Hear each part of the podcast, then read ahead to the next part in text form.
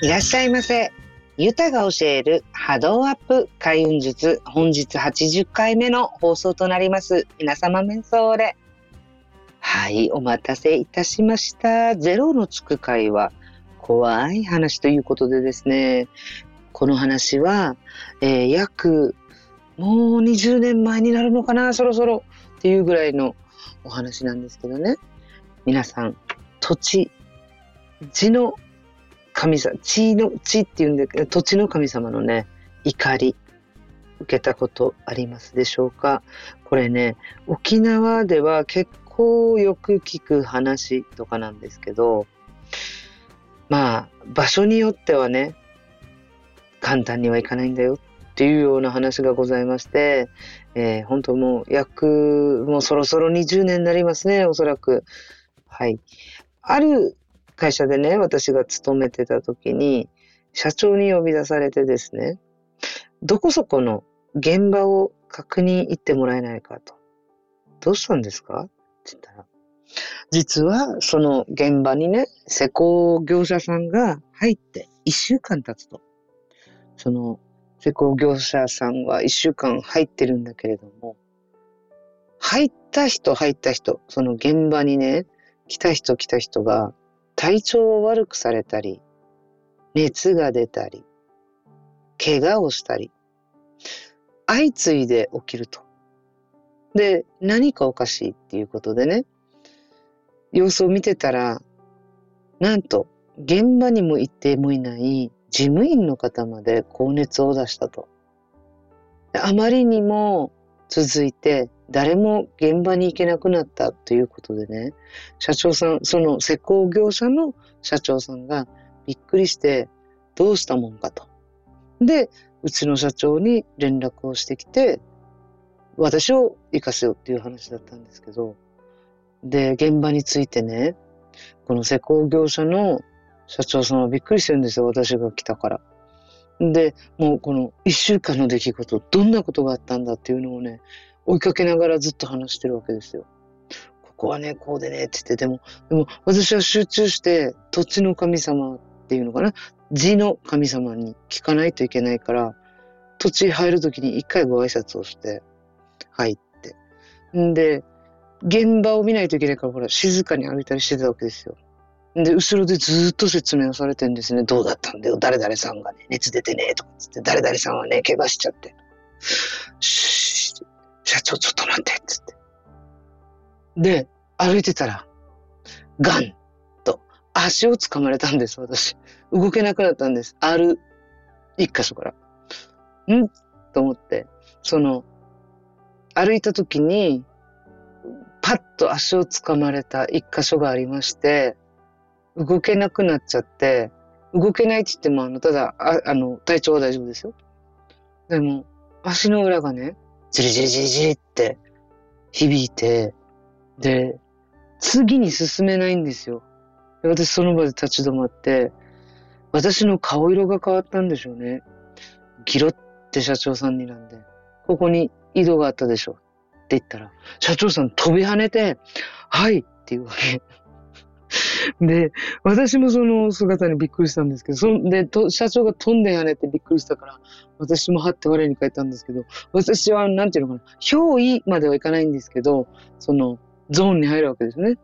で、ここに井戸あったのにどうやって壊したかって言ってますよ、つって。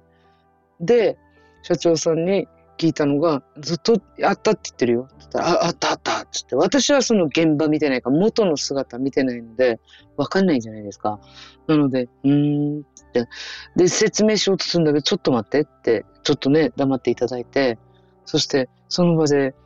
もう本当、この方たちは何にもわからない方たちなんで失礼しましたみたいなことを私が心の中でね、言ってると、また誰かの声で、右上を見ろって言われて、パッて私、その、立ってた方向からね、右側の方向を見たときに、廃所があるわけですよ。右岸樹って言うんですけどね、沖縄は。その、廃所あの、祈祷とかする、拝みするような場所とかが各地にあるんですよ。で、それがあって、うわっと思って、そこの井戸は、源泉はここだって言われたんですよ。勝手に自然に湧き上がる水の場所を勝手に肥やしやがってって怒ってんですよね、土地の神様が。で、私も同じように怒っちゃって、社長にも、あなたたちはこれ勝手に壊したの？とかつって、ブワーっつって言ったらもう社長もびっくりしたんで、私もびっくりしますよ、もう一人の冷静な自分はね。で、ちょっと落ち着いた後に、急いで祈祷の準備をして、また現場に戻ってきて、で、事なきを得たっていうか、ちゃんとやったんですけど、で、その時に、まあ、この、け、軽症症状がね、軽い人たちは、その日からまた現場に戻ってこれたりとかしたんですけど、ちょっとね、高熱出たりとかして、重かった人は2日ぐらいでは元気になったっていうお話を聞いて、ちょっとほっとしたんですけど、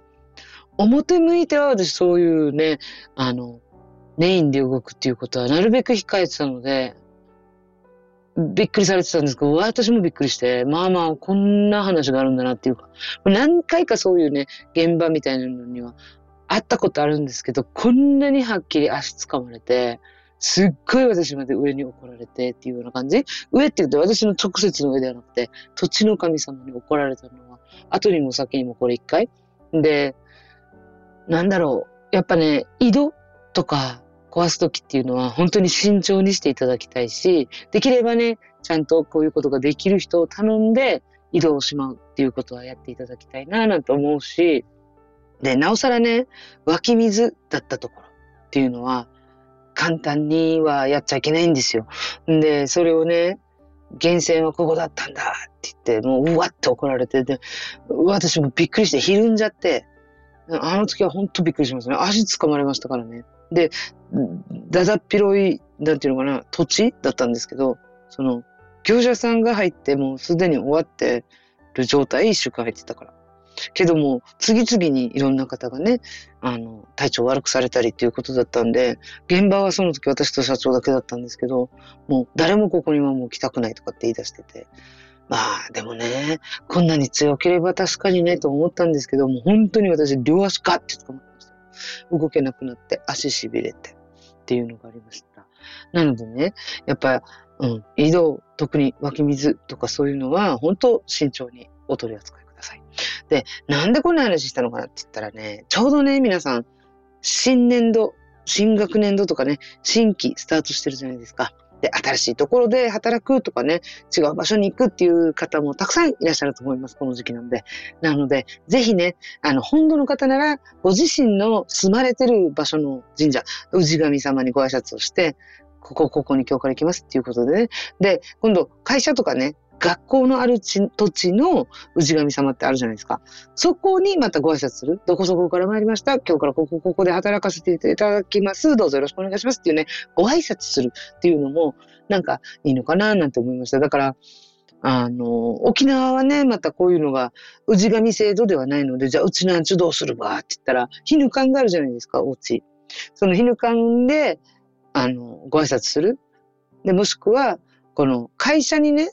神棚とかがあったらそこにご挨拶する。あの、軽く手合わせて心の中どこそこから参りました。今日から働かさせていただきますっていうぐらいでも大丈夫ですので。で、もし近くに神社さんがあるんだったらそこで報告してもいいと思いますし、あの、一応ね、その会社、家、建物を守ってるのは土地があるからであって、で、だからその土地の神様にご挨拶をして、筋道立てるっていう感覚で行うといいんじゃないかななんて思います。ちょうどね、4月でね、新年度とかし、新しくスタートするっていう時期だったので、こういうお話してみました。はい。